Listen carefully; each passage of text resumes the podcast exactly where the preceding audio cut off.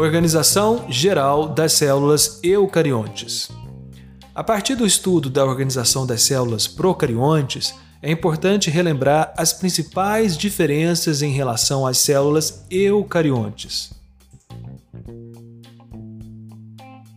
Pois bem, na célula eucarionte, o núcleo se constitui por um compartimento separado, limitado pelo seu envoltório nuclear. Esse compartimento é o citoplasma, que está envolvido pela membrana plasmática e que costuma apresentar diferenciações. É importante lembrar que cada um desses três componentes, que são o núcleo, o citoplasma e a membrana plasmática, contém vários subcomponentes.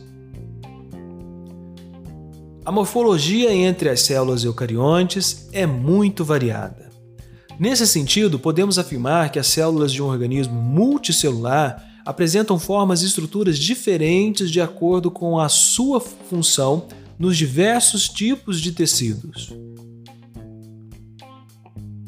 Essa tarefa funcional da célula faz com que elas adquiram características únicas, mesmo quando todas elas persistem em um modelo de organização muito comum. Algumas células, como os leucócitos, mudam de formato constantemente. Outras, como os neurônios, e a maioria das células vegetais apresentam um formato bastante estável. O formato de uma célula depende de suas adaptações funcionais, principalmente do seu citoesqueleto, da ação mecânica das células adjacentes e da rigidez de sua membrana plasmática.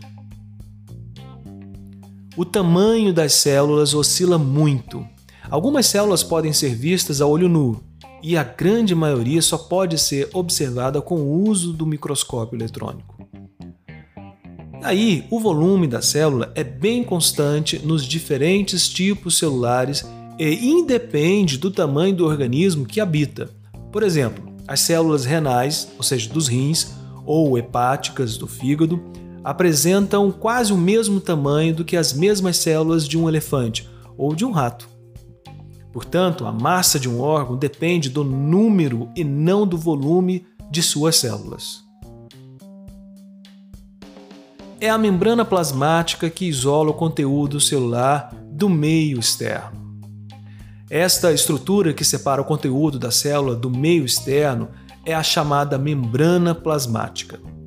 É uma estrutura com uma fina película de até 10 nanômetros de espessura, feita por uma bicamada lipídica de proteínas intercaladas presas à superfície. A membrana plasmática só pode ser vista com o uso do microscópio eletrônico, capaz de revelar suas especializações e os diferentes tipos de estruturas que unem as células entre si e com a matriz celular. Essa membrana plasmática controla de maneira eficiente e de forma seletiva a passagem de solutos. A membrana plasmática vai gerir a entrada e saída de moléculas por meio de dois processos: a endocitose e a exocitose. Nas células animais, a membrana plasmática costuma ter muitos carboidratos. Já nas células vegetais, a superfície é coberta por um segundo envoltório de espessura relativamente constante, a chamada parede celular. A matriz celular está dentro do citoplasma. O espaço do citoplasma apresenta uma organização estrutural complexa, formado por uma grande quantidade de membranas. Esse sistema chamamos de endomembranas, e ela ocupa uma grande parte do citoplasma com muitas seções e subseções e é a razão do citoplasma ser considerado polimorfo, pois é muito difícil de definir seus limites. Apesar de tudo isso, podemos considerar que o citoplasma é dividido em dois grandes compartimentos. Um fica dentro do sistema de endomembranas e o outro, o chamado citossol, fica do lado de fora. Ou seja, podemos dizer que vários componentes importantes do citoplasma estão mergulhados no citossol e, portanto, fora do sistema de endomembranas. Nesse caso, o citossol constitui o verdadeiro meio interno das células.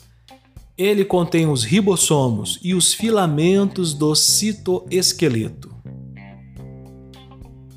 O citoesqueleto é formado por três tipos de filamentos. Portanto, são três tipos de filamentos principais que compõem o citoesqueleto: os filamentos de actina, os filamentos intermediários e os microtúbulos.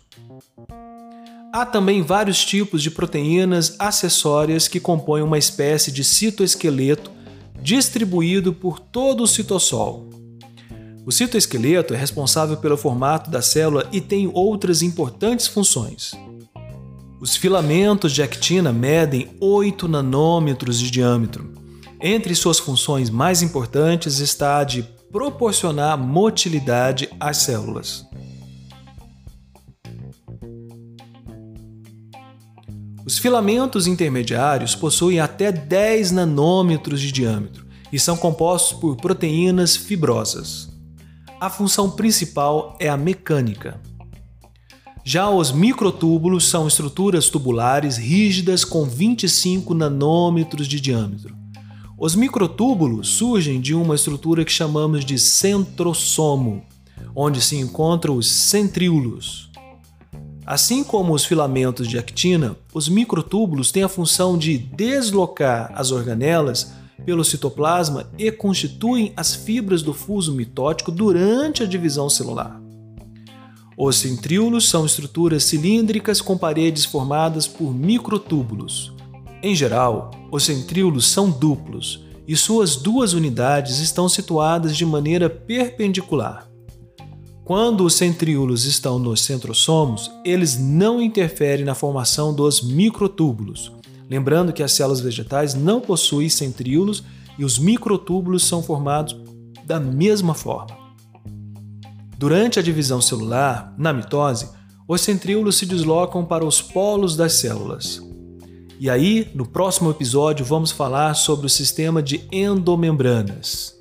Te espero lá!